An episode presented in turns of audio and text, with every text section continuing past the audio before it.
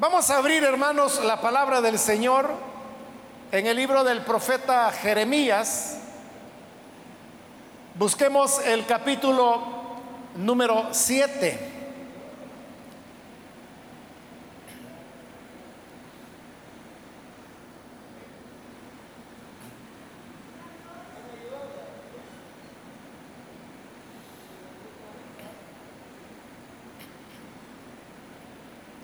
Dice entonces la palabra de Dios en Jeremías capítulo 7, versículo 8 en adelante. Pero ustedes confían en palabras engañosas que no tienen validez alguna. Roban, matan, cometen adulterio, juran en falso queman incienso a Baal, siguen a otros dioses que jamás conocieron y vienen y se presentan ante mí en esta casa que lleva mi nombre y dicen, estamos a salvo para luego seguir cometiendo todas estas abominaciones. ¿Creen acaso que esta casa que lleva mi nombre es una cueva de ladrones? Pero si yo mismo lo he visto, afirma el Señor. Amén. Hasta ahí dejamos la lectura. Pueden tomar sus asientos, por favor.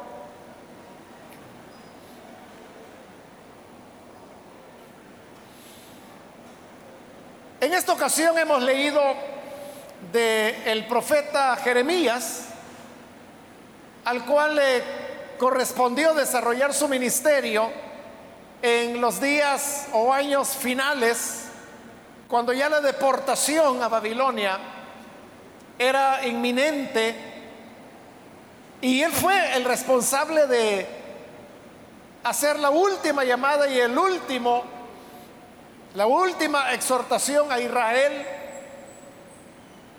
ya no para evitar que la destrucción viniera, porque ya el Señor había dicho que aunque Moisés y Samuel le rogaran que perdonara al pueblo, que ya el Señor no lo perdonaría. Pero sí les animaba Jeremías, ya que no había remedio a la guerra y a la deportación, para que se rindieran a los ejércitos caldeos y que aquellos que se rindieran, no iban a evitar ser deportados, no iban a evitar ser llevados cautivos, pero por lo menos iban a lograr salvar su vida. En cambio que los que se resistieran habrían de terminar muertos ellos y su familia también. Por eso es que Jeremías se dedicó a hacer, como le digo ya, los últimos llamados de reflexión y arrepentimiento, pero ante los cuales Israel siempre continuó manteniendo su rebeldía. En este libro de Jeremías hay varios momentos, varios contenidos. Una parte de este libro es cuando el Señor le pide a Jeremías que lo que él anda profetizando, que vaya a decirlo en voz alta, pero en la entrada del templo. Porque eso era lo más paradójico que, aunque Israel se había volcado a la idolatría, servía a otros dioses, vivían cometiendo muchas maldades. Pero a pesar de eso, siempre iban al templo del Señor, siempre iban a ofrecer sus sacrificios, siempre iban a la hora de las oraciones. Entonces Dios le dijo a Jeremías que fuera a ponerse a la puerta del templo y que profetizara a las personas que allí entraban. Uno pensaría, hermanos, de que porque las personas que iban al templo eran las más temerosas de Dios, los que todavía lo andaban buscando, que ellos no necesitaban la profecía de Jeremías, que era una profecía de juicio, sino que a lo mejor otras personas. Pero lo que sucede es que el ir al templo era para Israel en esa época simplemente una cuestión de tradición. Cuando ellos pensaban que podían agradar a Dios, servirle a Él al mismo tiempo que estaban haciendo otras barbaridades. Por eso es que entre esas profecías que Jeremías dio a la entrada del templo se encuentran las palabras que hoy hemos leído. Y ahí el Señor les dice, ustedes confían en palabras engañosas que no tienen validez alguna. Es decir, las personas que iban al templo eran personas que estaban engañadas, porque ellos creían que de verdad agradaban a Dios por el hecho de ir al templo, por el hecho de ir y ofrecer sacrificios, por el hecho de ir y realizar algunas oraciones y luego volver a casa. Ellos creían que con eso tenían a Dios contento, pero no se preocupaban de corregir su conducta. Por eso es que el Señor les dice cómo ellos vivían. En el versículo 9 dice, roban, matan, cometen adulterio juran en falso, queman incienso a Baal, siguen a otros dioses que jamás conocieron. Esa era la conducta del pueblo, de ese pueblo que entraba al templo.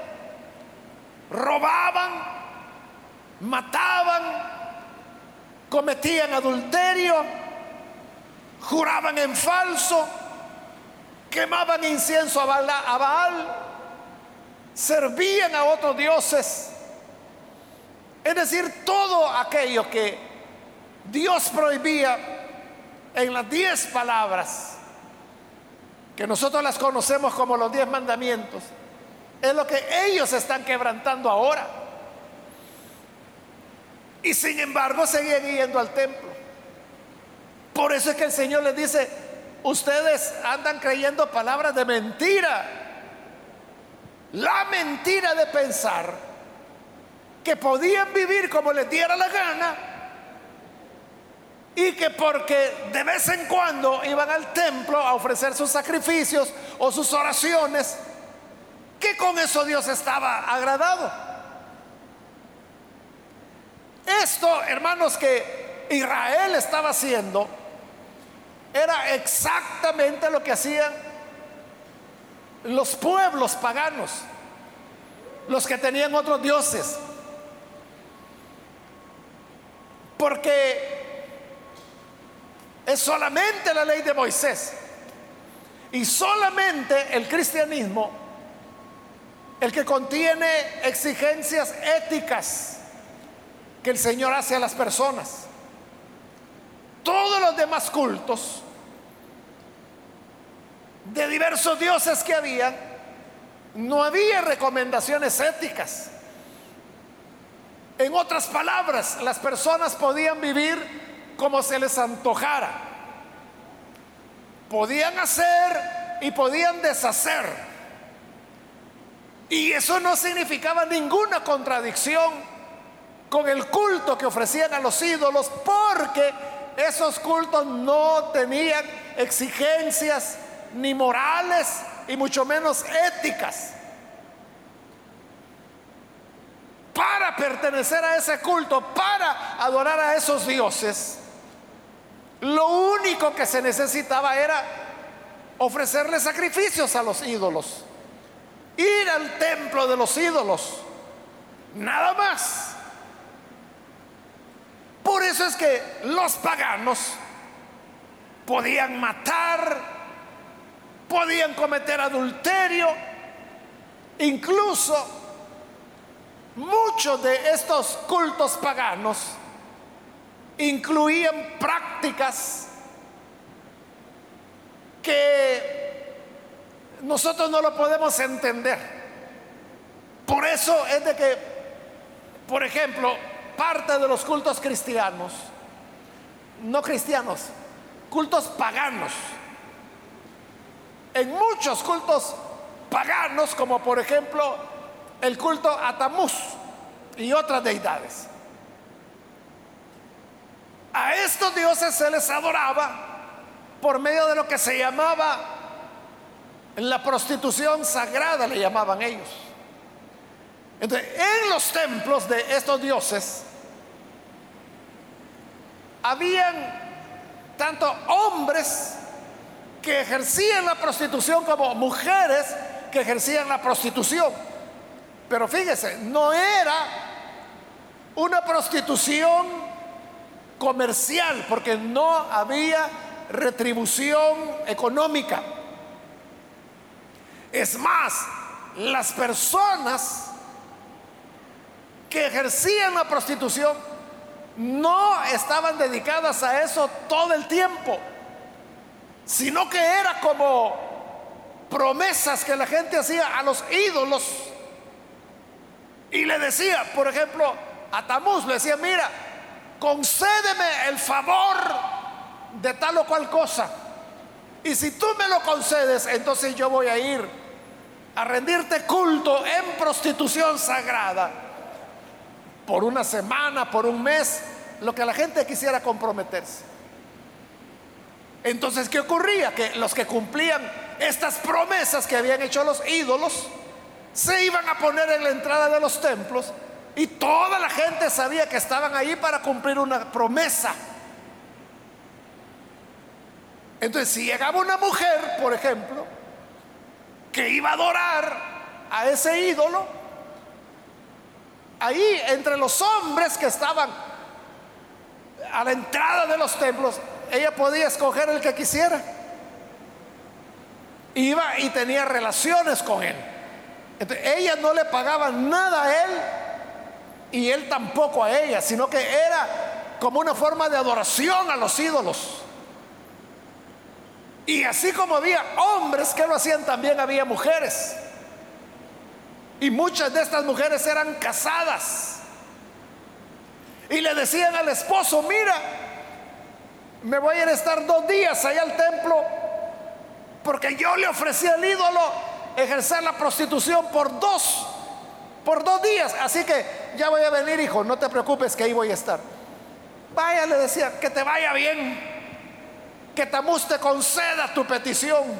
Y él sabía que su esposa iba a ponerse a la puerta del templo y que cualquier hombre que entrara ahí a adorarle podía decir, mira, yo quiero acostarme contigo. Y lo hacían como una forma de adoración al ídolo.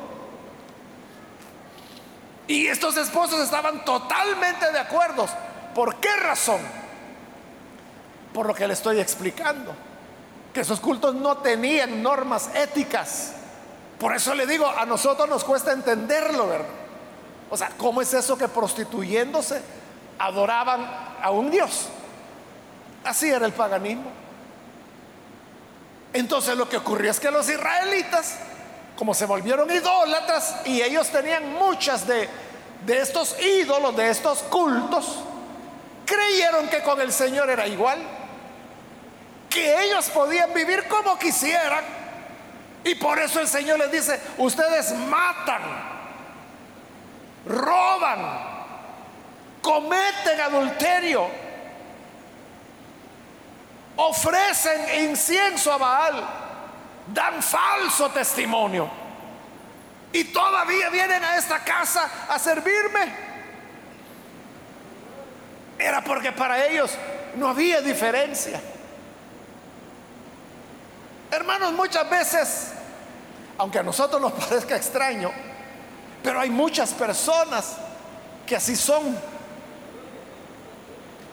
que vienen a un lugar como este, vienen a las iglesias Lo hacen, puede ser que una vez a la semana, dos veces o tres veces a la semana, cantan, traen sus Biblias, oran. Si usted habla con ellos, parece que son verdaderos creyentes. Hablan de Dios, de la fe, que yo tengo confianza en Dios, pero esas mismas personas andan, hermano, como el Señor lo dice, robando, matando, cometiendo adulterio, jurando en falso, ofreciendo incienso a otros dioses. Y entonces uno se asusta y dice, bueno, ¿y entonces esta gente en qué está? ¿Qué es lo que anda haciendo? Ya hace algún tiempo, hermanos, les conté. Esto es real, o sea, parece chiste, pero es real. Una persona comenzó a escribirme hace años y me decía, hermano, por favor, ore por mí, me dice, para que el Señor me bendiga en mi trabajo. está bien, le dije yo con gusto. Pero allá a los días me volví a escribir y me decía, hermano, por favor, siempre ore por mí. Porque yo tengo que salir temprano por las mañanas, me dice, a trabajar. Ore por mí para que el Señor me guarde y me bendiga. Está bien, le decía yo al hermano. A los días me volví a escribir. Y me decía, hermano, siempre le pido que por favor ore por mí porque mi trabajo es peligroso. Así que sigo orando para que el Señor me bendiga en mi trabajo. A mí me comenzó a llamar la atención todo lo que él decía. Que tenía que levantarse temprano. Y lo que más él insistía era en, protección, que Dios lo cuidara. Que su trabajo era peligroso. Entonces, en otra ocasión que él otra vez me volvió a pedir oración. Yo le dije, mire hermano, le dije, ¿y usted de qué trabaja? Y él me dice, yo soy ladrón, me dice. Yo me levanto muy de mañana, me dice, todos los días. Y yo trabajo, me dice, asaltando en los buses. Entonces, por eso es que yo le pido que ore al Señor para que me cuide, que no me vaya a pasar nada malo. Porque mi trabajo es peligroso. O sea, esto es cierto y me lo digo así como yo se lo estoy diciendo.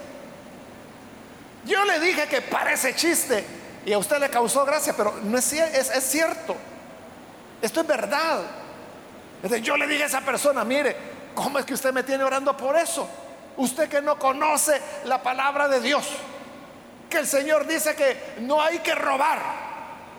Efesios dice que el que robaba, que ya no robe más, sino que trabaje con sus manos y que de lo que gane que piense en compartir con los que tienen necesidad. Eso es lo que dice la Biblia.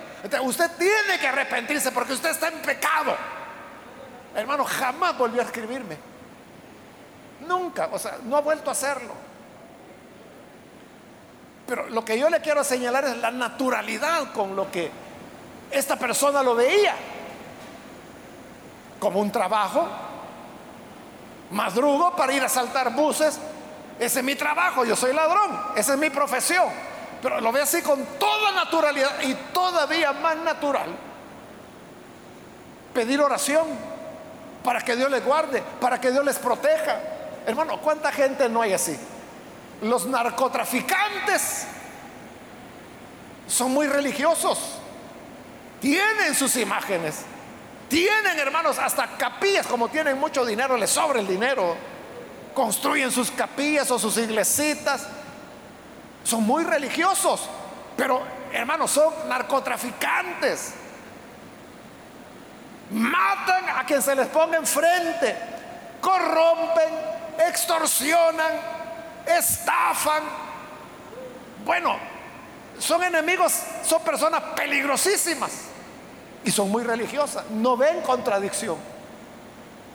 Es que la gente así es, hermanos creen que a Dios lo pueden manipular. Usted lo puede ver, por ejemplo, en los deportes. Ahí está jugando no sé qué equipo contra no sé cuál otro.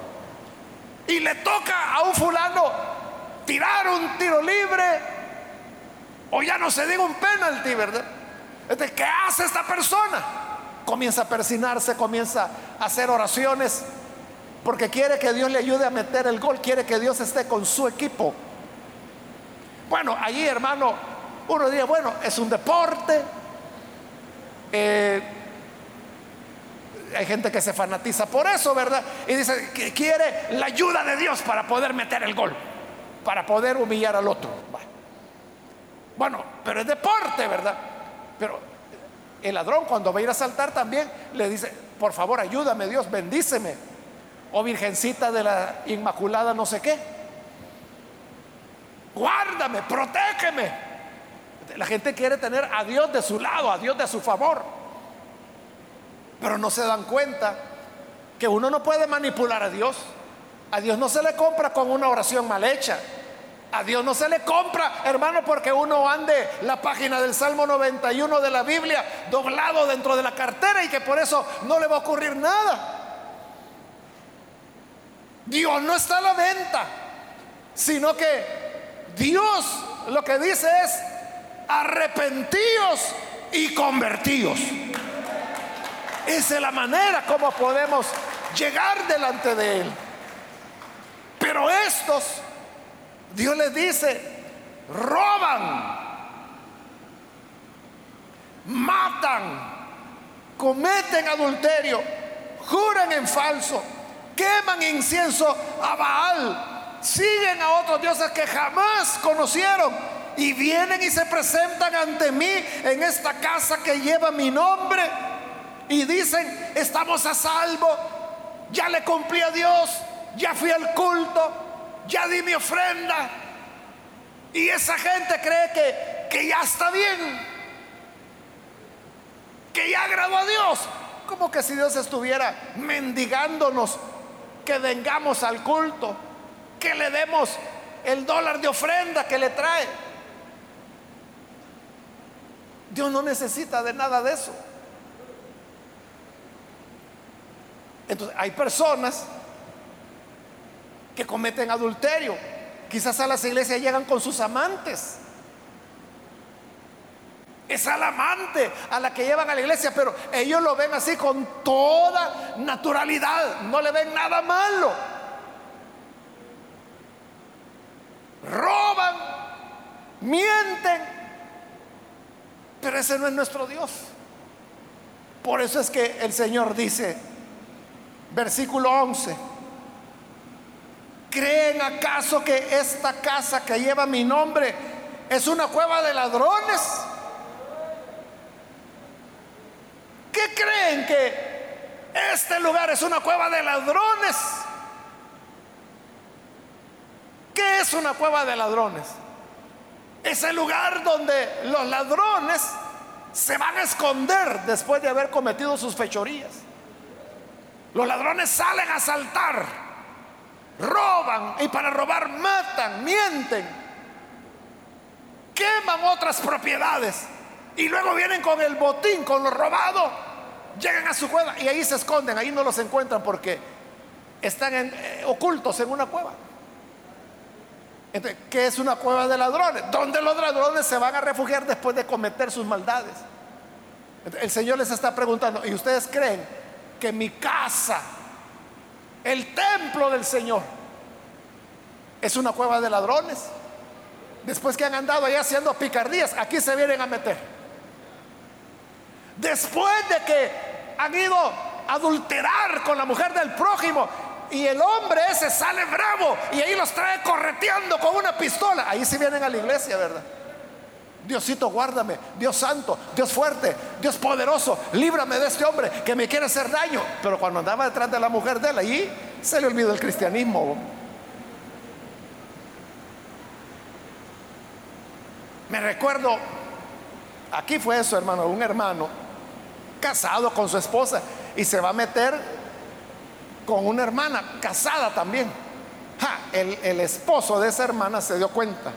Hermano lo andaba buscando y una vez andaba ese hombre con, con uno de sus hijos, que ya era hombre también, y lo encuentran en la calle, hermano. O sea, eso el mismo hermano me, lo dijo. O sea, él después estaba muy avergonzado de que se había metido con la mujer esta de, de este hermano y se los encontró en la calle. Hermano, lo agarraron entre los dos. Y empezaron a darle en plena calle. O sea, un hermano que aquí tenía privilegios. Y ahí en una de las calles, él no me dijo cuál mercado, pero me dijo ahí por el mercado. Le dieron un hermano que llegó hasta la policía. Y cuando la policía llegó, agarró al otro hermano y al hijo porque ellos eran los que lo estaban golpeando. Pensaban que eran pandilleros y, lo agarraron. Entonces el, hermano les dijo, no, les dijo, no, ellos no me están asaltando, eh, no son pandilleros ni nada. Es por un problema personal. Así le dijeron los policías, es por problema personal. Sí. Ah, pues ahí denle y los dejaron. Y vuelven a darle. Se fue la policía y lo dejaron. Lo golpearon todo. Hermano, después tenía miedo de venir a la iglesia. Él dice, ¿verdad?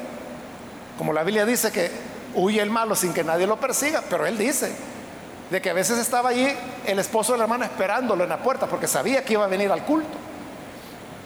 Y por eso llegó a hablar conmigo, porque me dice, mire hermano, yo ya no voy a venir, me dice, al horario que me corresponde, sino que voy a venir en otra hora, me dice, porque a esa hora viene él a esperarme, me dice, me va a dar otra. Pero esa es la preocupación, que el hombre lo está esperando. La Biblia dice, ¿verdad?, que los celos son más amargos que la muerte. Y que si alguien comete adulterio, dice, podrá quererle dar muchos regalos a ese hombre, mucho dinero. Y le dice, mire, perdóneme, pero yo le voy a dar 10 mil dólares, pero déjeme tranquilo, ya no le voy a molestar a su esposa. Pero la Biblia dice, no perdonará. Porque los celos son amargos. Esa era la preocupación de él. Pero no se preocupaba por Dios. Él quería seguir, bueno, siguió viniendo a la iglesia. Yo no sé si viene todavía o ya no. Tengo varios años de no verlo. Pero esa era la preocupación, que el hombre la fuera a hallar, lo fuera a hallar y que le diera otra. Así estaban estos. Entonces Dios les pregunta, ¿y ustedes qué creen? Que mi casa es cueva de ladrones. Que cuando por allá te salió mal el robo, ahí sí vienes corriendo. No, que yo soy creyente. No, mire, yo ando Biblia. Yo, ¿verdad, verdad, hermano, que me conoce? Usted me ha visto venir a la iglesia. Vaya, ya ve, pues yo no soy malo. como ya está en problemas. Entonces dice el Señor, bueno, ¿y ustedes qué creen? Que aquí es escondite de ladrones. Estas son las palabras que el Señor Jesús cuando fue allá a sacar a los extorsionistas que estaban en el templo en Jerusalén. Y ahí el Señor dijo a todo pulmón, mi casa, casa de oración será llamada para todas las naciones. Es para oración, es para todos los que me buscan de todas las naciones. Pero ustedes la han convertido en cueva de ladrones.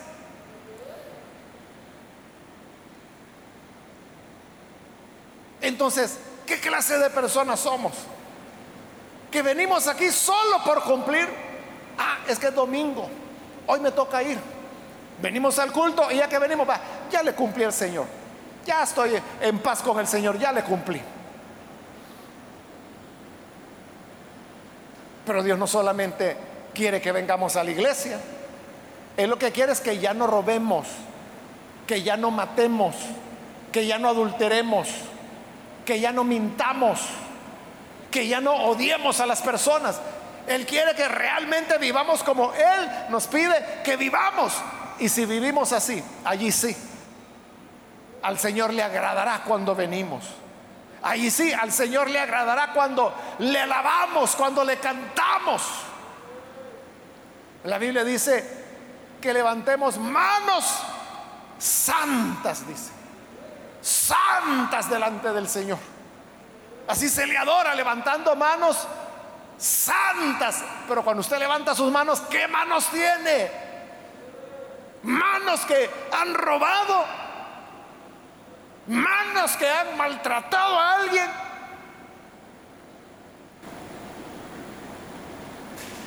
Hace años ya también de esto, hermano. Un niño llegó un día a platicar conmigo. Yo realmente ni recuerdo cómo lo conocía él. La cosa es que este niño llegaba a platicar conmigo con cierta frecuencia, como de unos 12 años más o menos. Y en una de esas me contó que un hombre que era diácono aquí, yo lo conocía, que usaba drogas y a él, a este niño, lo maltrataba, lo agarraba puntapiés. Y él me enseñó sus costillas todas moradas. Este hombre no era nada de él. No era familia ni nada, solo eran vecinos. Y este niño no vivía con su papá ni con su mamá, entonces era un hermano con quien vivía, un hermano mayor de él.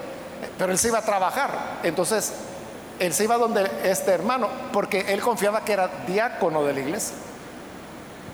Entonces, cuando él me contó eso, que este otro, el que era diácono, usaba drogas, que lo maltrataba a él, que lo agarraba a puntapiés.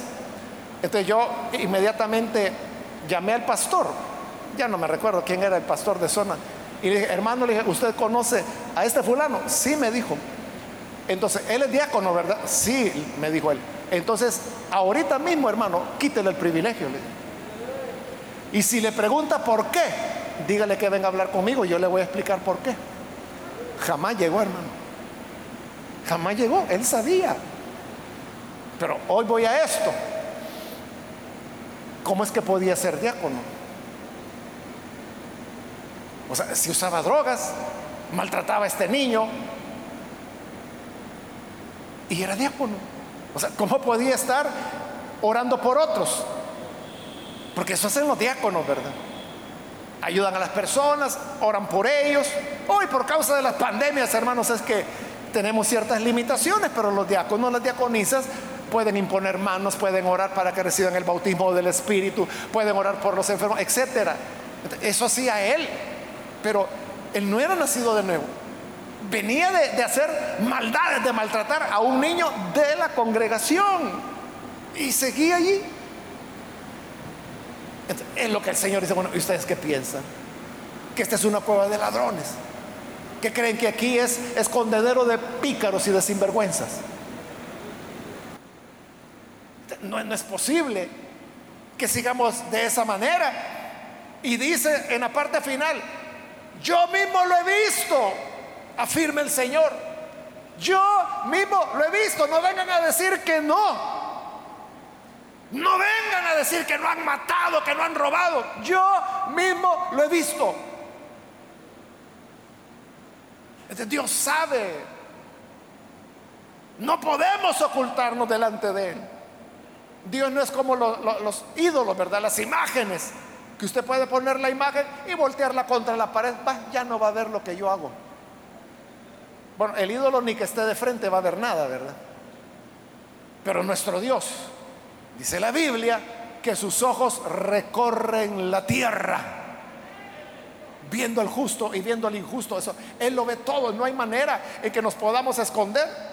Usted puede apagar la luz, usted puede cerrar la puerta, usted puede poner la cortina en la ventana para que nadie vea. Usted puede poner música fuerte y pone alabanzas de los voceros de Cristo para que no oigan lo que usted habla o lo que usted está haciendo en su casa.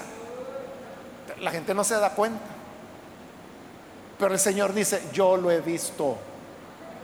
Yo te he visto. Es que ese es el punto, ¿verdad, hermano? De que delante del hombre la persona, no, no, no, ¿cómo va a creer, hermano? Dios guarde, ¿cómo se imagina? No, yo eso, pero delante de Dios, hermano. Él lo sabe todo, Él lo ve todo. Dice, aún no ha salido la palabra de vuestras bocas cuando yo la conozco toda. Cuando los fariseos pensaban en mal, dice que Jesús sabía, conocía lo que estaban pensando. Si Dios conoce hasta nuestros pensamientos, ¿cómo no va a conocer lo que hacemos? Entonces el Señor les dice, ¿cómo es que hacen maldad y luego vienen, se presentan en esta casa que lleva mi nombre? Dicen, estamos a salvo, ya le cumplimos a Dios, para luego seguir cometiendo todas estas abominaciones. Porque eso es lo que ocurre. O sea, está bien venir a la iglesia. Si al venir a la iglesia nos vamos a arrepentir.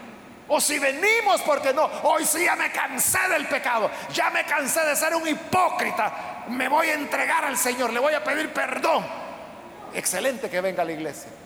Pero si solo viene para que lo vean los hermanos que ella vino, para seguir haciendo las mismas maldades que ha venido haciendo, entonces es cuando Dios dice, ¿y ustedes creen que esta es una cueva de ladrones? Escondedero de sinvergüenzas.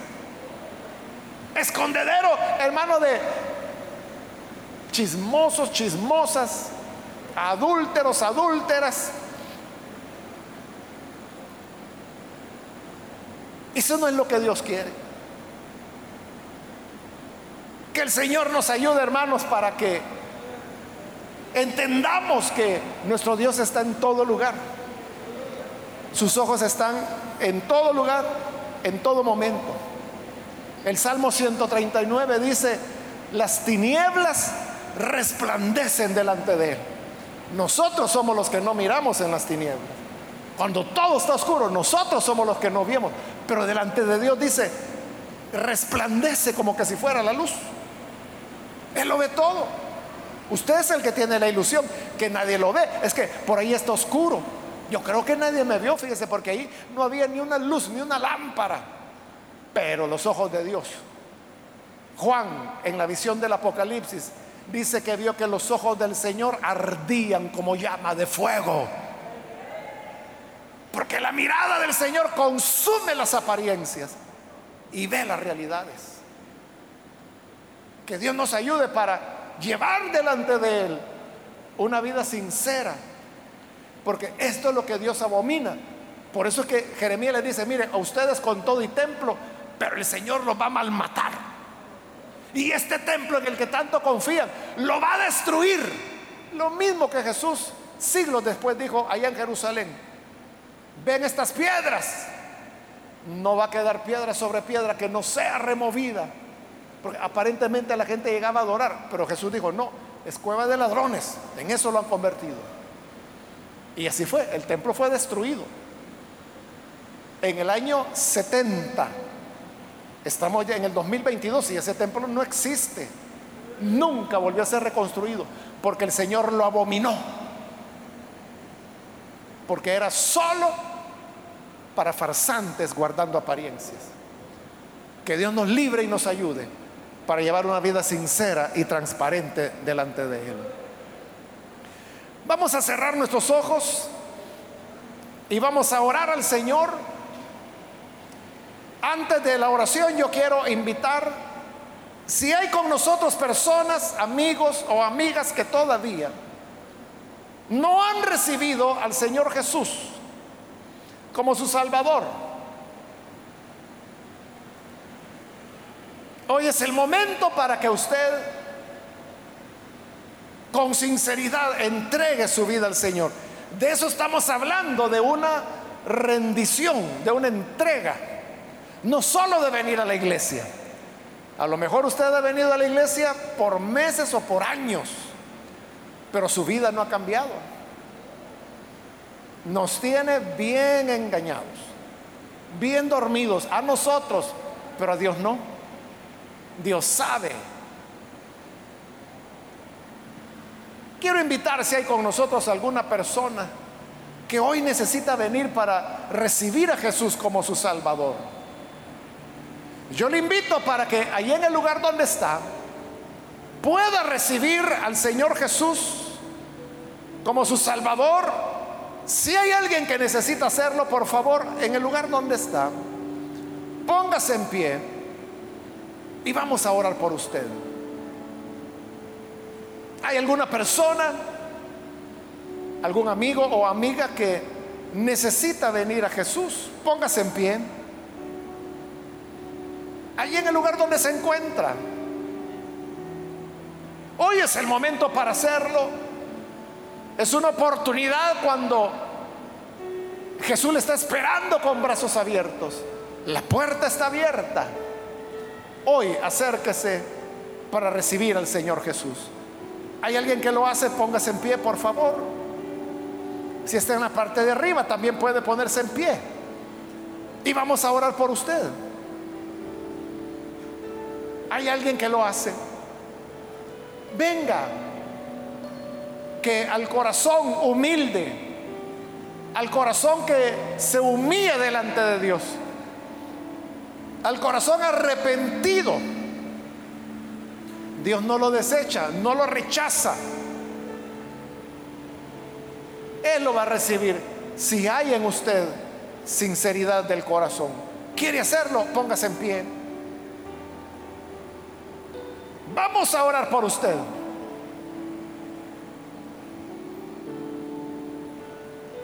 También quiero invitar si hay hermanos o hermanas que se han alejado del Señor y necesita reconciliarse. Hoy puede hacerlo. Aquí en la parte de arriba hay una persona que Dios le bendiga. Alguien más que necesita venir al Señor por primera vez o reconciliarse. Póngase en pie también. Alguien más que necesita hacerlo. Otra persona que hoy viene al Señor, póngase en pie. Si se ha alejado de Él, si necesita reconciliarse, póngase en pie. Vamos a orar. Voy a finalizar esta invitación. Hago ya la última llamada y luego oramos. Pero si hay alguien más que necesita venir al Señor por primera vez o arrepentirse, reconciliarse, póngase en pie y aproveche porque esta es ya la última invitación que estoy haciendo. ¿Hay alguien más?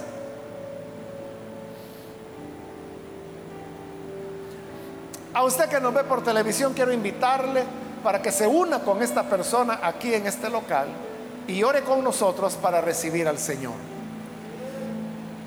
Padre, gracias te damos por tu palabra. Gracias porque tú siempre nos adviertes, como la misma escritura dice, a tiempo y fuera de tiempo. Gracias por esta persona que aquí está entregando su vida a ti. Lo mismo te pedimos por aquellos que a través de los medios de comunicación están unidos con nosotros en esta oración. Perdónales, transfórmales para que puedan llevar una vida transparente, recta delante de ti, no solo al estar en este local, sino que donde quiera que nos movamos o andemos, que tu gracia siempre nos cubra. Bendice, Señor también a tu iglesia, a tu pueblo. Ayúdanos a todos para que nuestra confianza no sean palabras de mentira, pensando que porque venimos aquí, nuestras faltas quedan ocultas. Más bien enséñanos, Señor, a renunciar al, pecado, a la maldad, a las prácticas mundanas para que así podamos vivir agradándote, sirviéndote a ti. En el nombre de Jesús, nuestro Señor, lo pedimos. Amén. amén.